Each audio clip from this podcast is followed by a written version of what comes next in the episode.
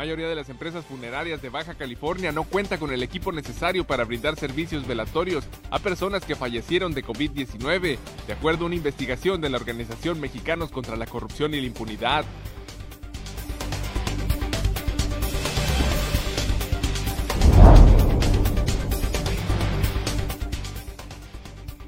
Las empresas no esenciales que obligan a sus trabajadores a laborar podrán ser acusados penalmente en caso de que uno de los empleados resulte infectado de COVID-19, advierte el secretario estatal de Salud.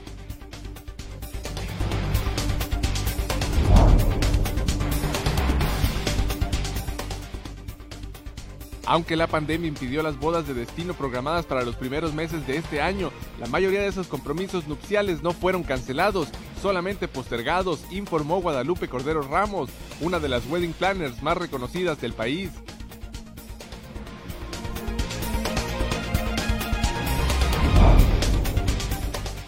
La determinación de la Fiscalía General del Estado de archivar el caso de los moches, en el que estuvieron involucrados Cintia García Soberanes, exsecretaria de Bienestar Social, y Jesús Damián Núñez, exoficial mayor, es un escupitajo a la ciudadanía de un gobierno que prometió combatir la corrupción.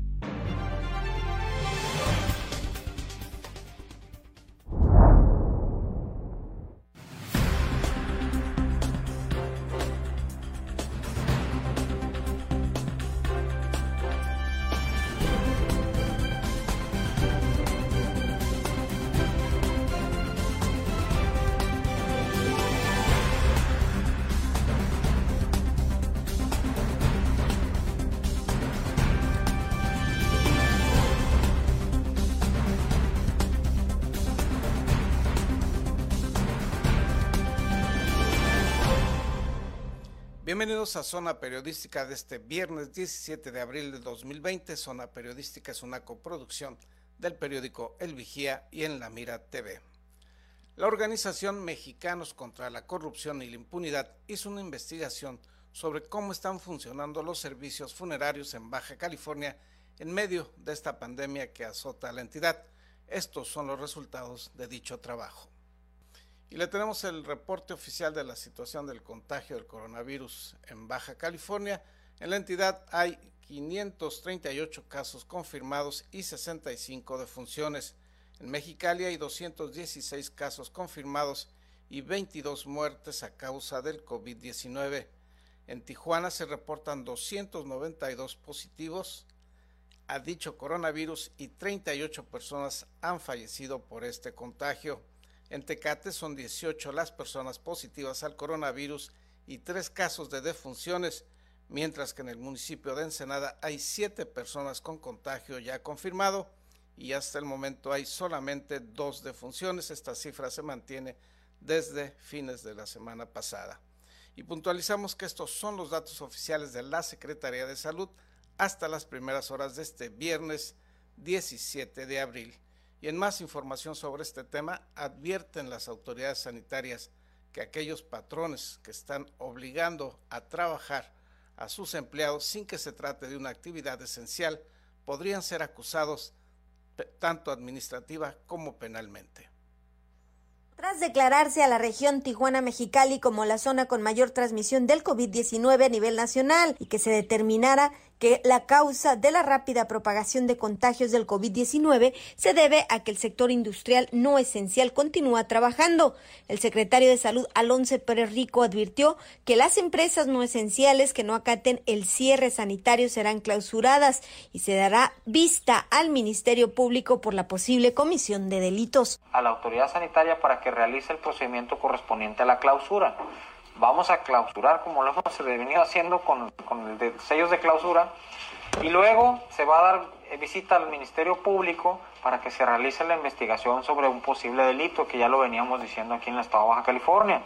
Si una empresa no esencial continúa abierta y uno de sus trabajadores se enferma o fallece, puede haber un posible delito por eso. La medida se da ante el desacato del sector maquilador del cierre de empresas no esenciales, lo que ha ocasionado que la clase trabajadora sea la más afectada por contagios y muertes de coronavirus. Hasta el 16 de abril se informó que 65 personas fallecieron por COVID-19, 538 casos dieron positivos al virus y 503 personas tenían sospecha de tener el coronavirus en Baja California y esperaban los estudios correspondientes empresas no esenciales que se negaron a cerrar.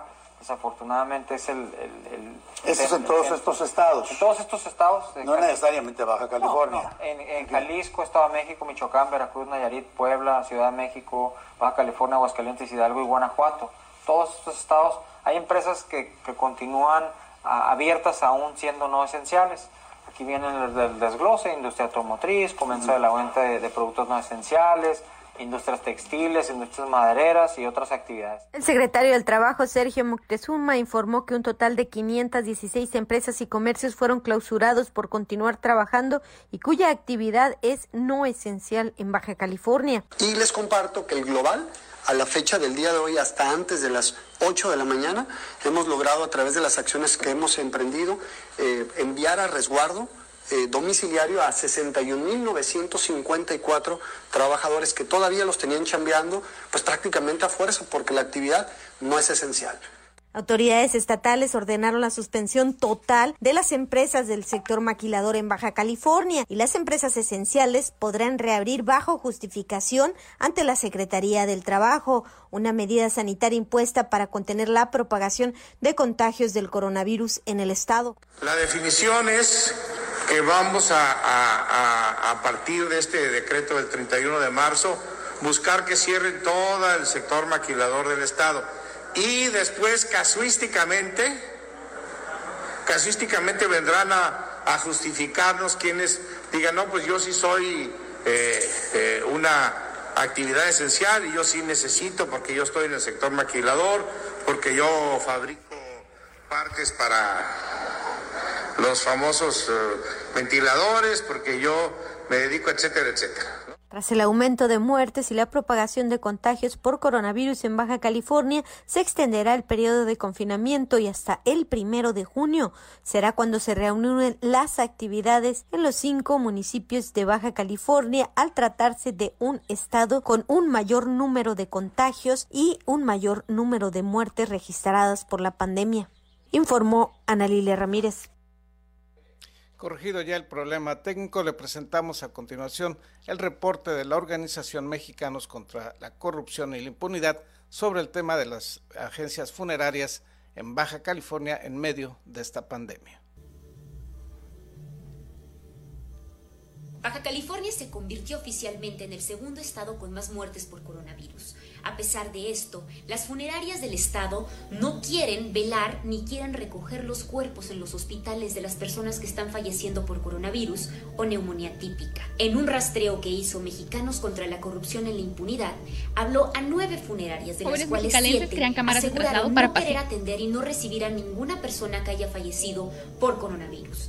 El asunto es que dicen que no tienen material quirúrgico, que no tienen material médico, que no tienen guantes, que no tienen overoles o que les salen muy caros. Y otra razón por la que están justificando para no velar ni recoger a la gente que falleció por coronavirus es que según ellos, los lineamientos que estableció la Secretaría de Salud para el traslado de cuerpos que fallecieron por coronavirus son muy estrictos. Hay que tener muchísimos cuidados. Entonces optaron por dejar de ofrecer los servicios a los familiares. A pesar de ello, pues admiten que la demanda se ha incrementado hasta un 20%, pero no los van a velar.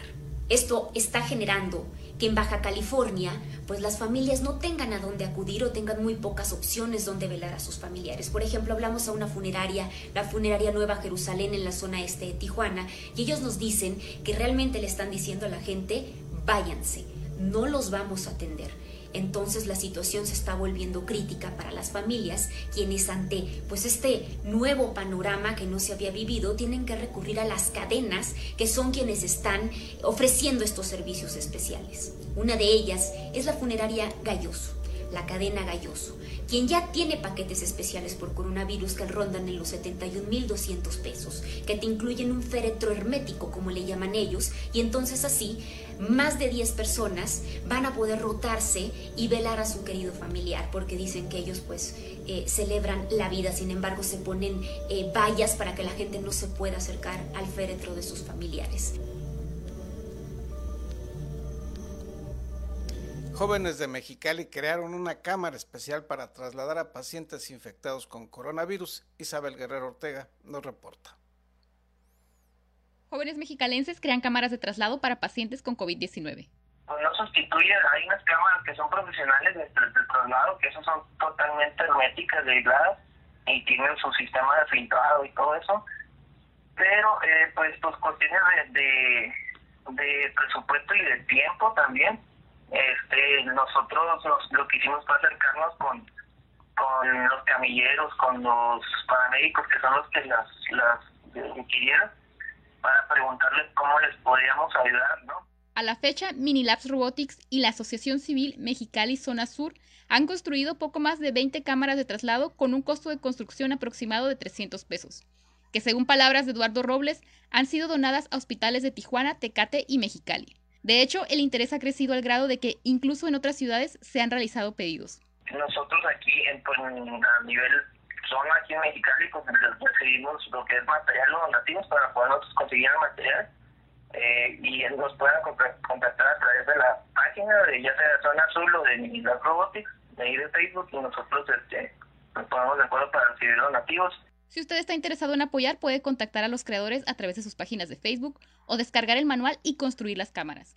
Nosotros hicimos un instructivo que también está publicado en la página, donde publicamos todas las medidas que nosotros utilizamos, el material, cómo lo cómo se ensambla y todo eso, este para poder, pues que si alguien quiere hacerlo o, tiene la capacidad de hacerlo y, está en, esa ciudad, en alguna ciudad que se ocupa o localidad, pues puede hacerlo sin tanto eh, echarle tanto de empezar de cero, más que nada. Pues.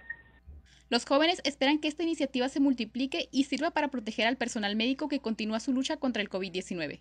De cualquier manera, si algún grupo, algún taller, alguien que pueda hacerlo, lo hace, entonces eh, puede contactarnos también y, pedir este, asesoría de, de, si algo no se entiende o si quieren no saben cómo empezar, pues también nos pueden contactar para, para echarles la mano y que puedan empezar a también a, echarnos la mano desde, otras localidades. Para Zona Periodística, Isabel Guerrero. Vamos a ir a una pausa comercial. Al regreso le platicaremos que en medio de esta pandemia, el amor y la esperanza continúan presentes entre quienes tenían planeado casarse en estas fechas en la ruta del vino. Le tendremos los detalles más adelante.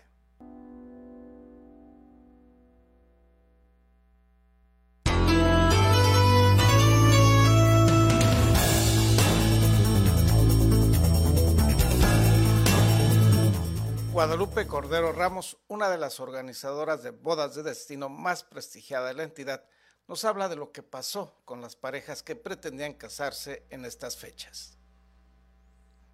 Aunque la pandemia impidió las bodas de destino programadas para los primeros meses de este año en Ensenada, la mayoría de sus compromisos nupciales no fueron cancelados, solamente postergados, informó Guadalupe Cordero Ramos, una de las organizadoras de bodas de destino más reconocidas del país. Pues digamos que ahorita se tiene detenida la actividad como no es sorpresa, afectó a este sector romance como a otros sectores económicos. Dependemos muchísimo de la actividad turística y ahorita pues nadie quiere viajar, todo el mundo tiene que permanecer en casa por cuestión de salud. Señaló que como a todo el sector turístico, las bodas de destino, una de las principales actividades en el Valle de Guadalupe, fue totalmente afectada pues todos los eventos agendados en los primeros seis meses del año se suspendieron y se recalendarizaron. Sin embargo, puntualizó Cordero Ramos, muchos de estos eventos nupciales se postergaron para realizarse en los meses de septiembre y octubre, y otras parejas determinaron fijarlas hasta el 2021. Como una de las medidas más fuertes que se han tomado, eh, tanto las autoridades que pues no están permitiendo ahorita extender ningún permiso para evento, pues nosotros tuvimos que tomar cartas en el asunto y sugerir a los novios que pospusieran sus bodas, que no las cancelaran, eh, sobre todo los de los primeros tres, cuatro meses, para no tomar ningún riesgo en cuestión de salud, tanto para ellos como para invitados. Entonces se movieron la mayoría al 2021. Explicó que una boda de destino representa el traslado y movimiento de un promedio de 120 personas a quienes se les brindan servicios de transportación aérea, transportación terrestre, hospedaje, actividades recreativas, visitas y recorridos turísticos. Pues definitivamente están muy afectados, la cadena de valor es muy amplia, o sea, no solamente son proveedores directos del evento, sino como mencionas bien tú, son, em, digamos, prestadores de servicios turísticos, porque eso es lo que caracteriza una boda de destino que no es la diferencia con una boda local. En la boda local solo es el evento y en la boda de destino implica una serie de servicios como hoteles, restaurantes, pues todas las actividades turísticas, tours, transportación, viñedos, eh, etcétera. Entonces está el sector muy, muy afectado. Indicó que no hay un dato preciso sobre cuántos de estos eventos no pudieron celebrarse, pero se estima que fueron varias decenas en el Valle de Guadalupe. Lo más importante, dijo, es que por parte de las novias, principalmente, no se planteó cancelar, sino reprogramar para cuando sea oportuno realizar estos eventos nupciales. Informó para Zona Periodística Gerardo Sánchez García. Y en otros temas, un falso reporte de tiroteo generó una intensa movilización policíaca en el fraccionamiento Playa Ensenada. César Córdoba nos tiene la historia.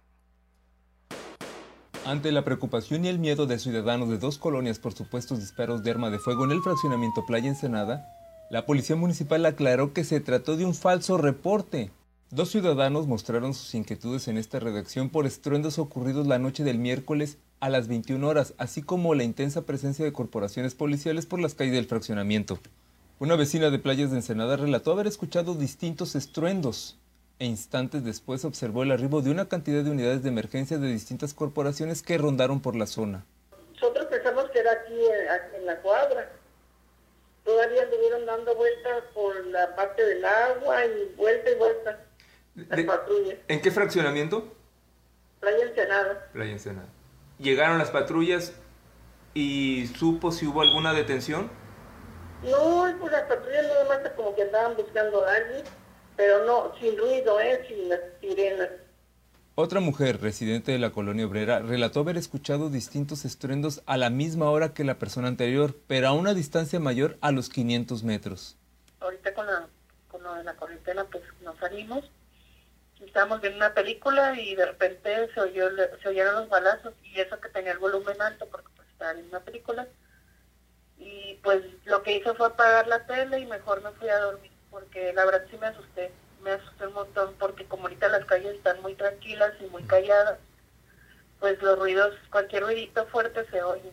Al respecto, el vocero de Seguridad Pública, Edgar Salgado Martínez, dijo que la policía atendió un reporte en el fraccionamiento Playa Ensenada, donde la central de emergencia reportó disparos de arma de fuego. Indicó que los uniformados, en coordinación de otras corporaciones, revisaron la zona e inclusive se entrevistaron con algunos ciudadanos del lugar y no encontraron indicios de disparos se recibió un reporte en C4 en el sentido que se habían escuchado disparos de arma de fuego en el fraccionamiento Playa Ensenada. Así es. Van las unidades, no solamente de la Policía Municipal, sino de la Guardia Estatal, de la Fiscalía. Van las unidades, se entrevistan con algunas personas y manifiestan que son, que se escucharon como cohetes. Los elementos se bajan de las unidades, checaron, anduvieron checando calle por, por calle, donde no encontraron eh, pues alguna evidencia de algún eh, cartucho que fuera percutido por algún tipo de arma de fuego. Para Zona Periodística, César Córdoba.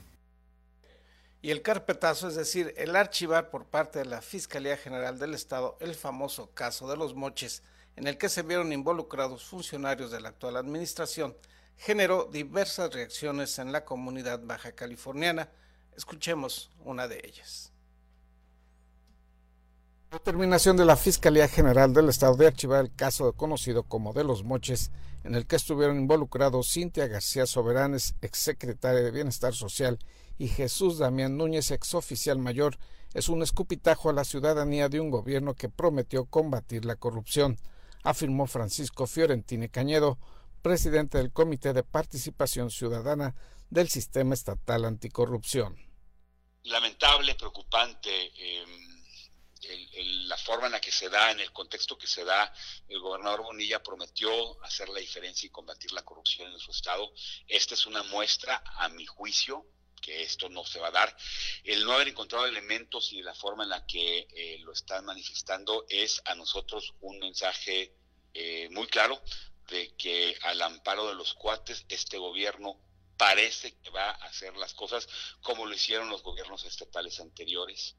Francisco Fiorentini lamentó el mensaje de impunidad que envía a los demás funcionarios y a los ciudadanos esta decisión de la Fiscalía General.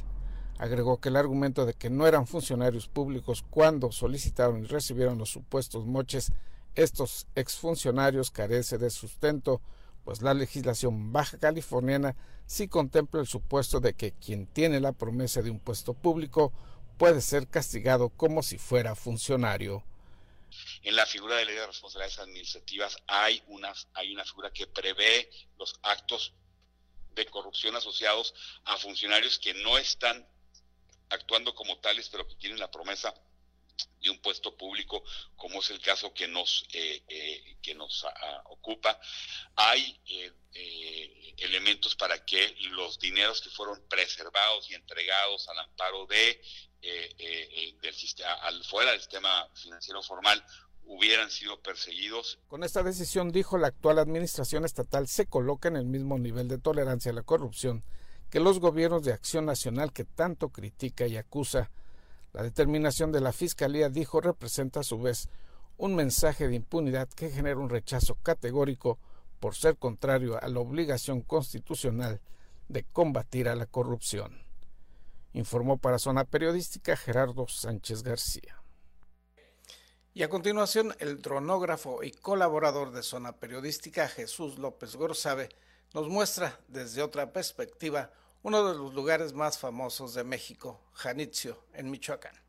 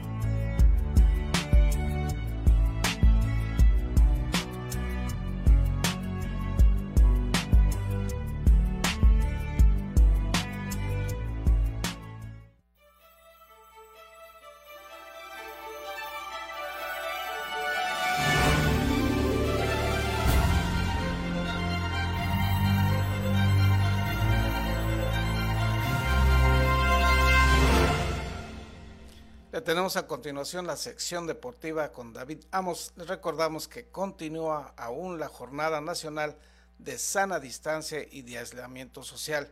En estos días es muy importante que se quede usted en su casa y que salga lo menos posible de su domicilio. Por favor, por usted, por su familia, por sus seres queridos, quédese en casa.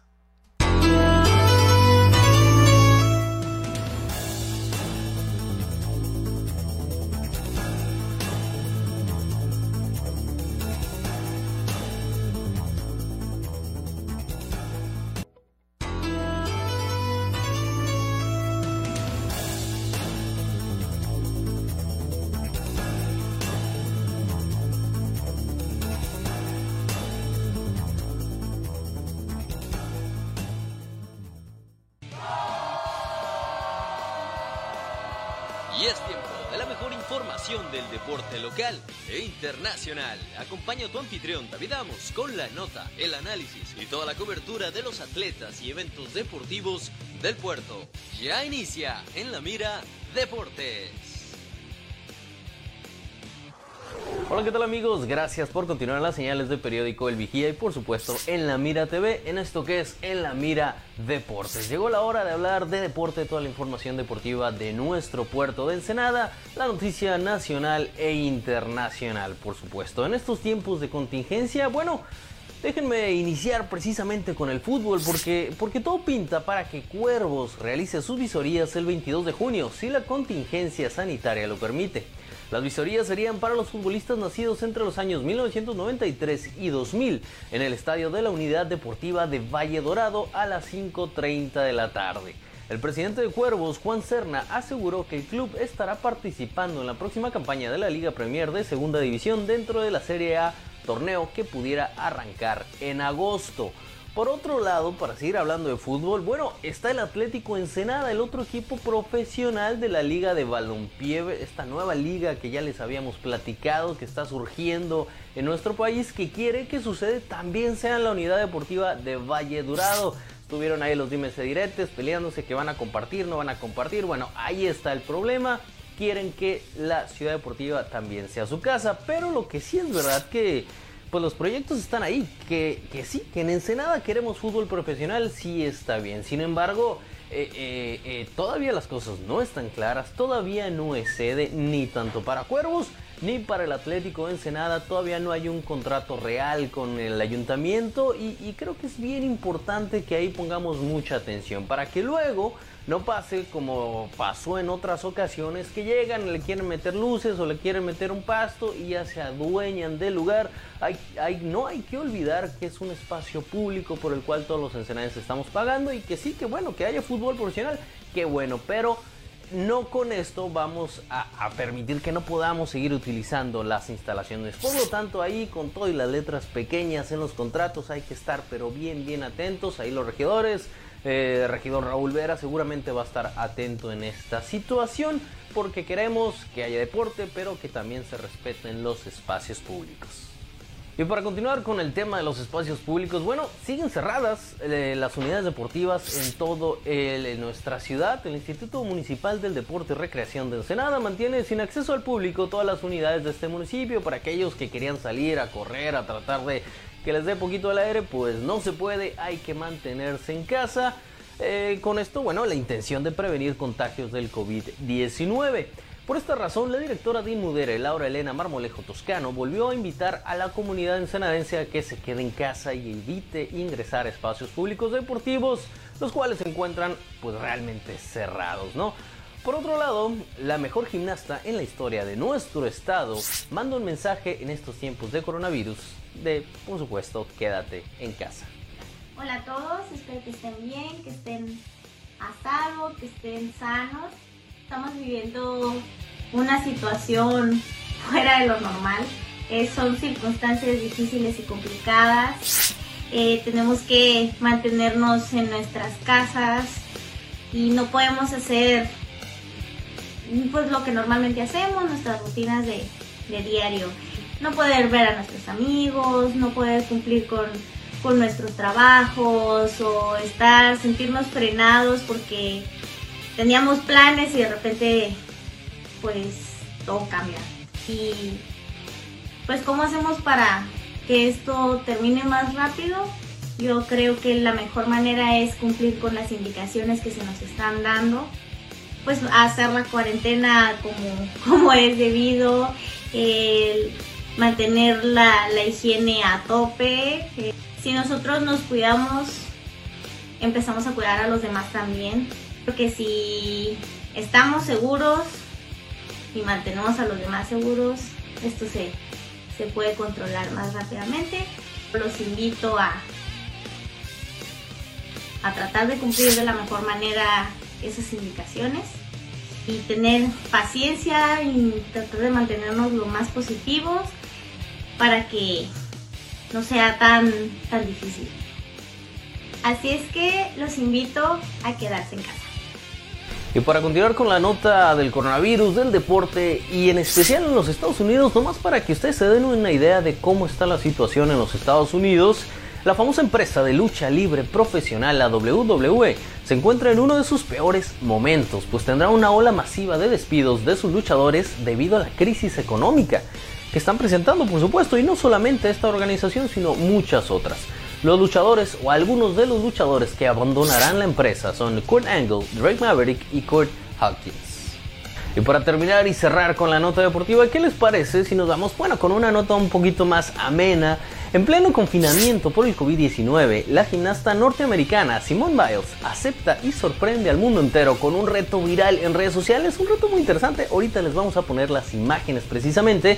En esta ocasión, la atleta estadounidense con más medallas mundiales de la historia, con 25 por cierto, fue protagonista del reto Handstand Challenge, iniciado por el actor Tom Holland, quien es el actor, bueno, el que eh, interpretó precisamente a Spider-Man el cual consta en pararse en el piso con las manos y tratarse de quitar los pantalones de cualquier manera, pero bueno, obviamente una gimnasta de este calibre lo llevó a otro nivel y aquí las imágenes.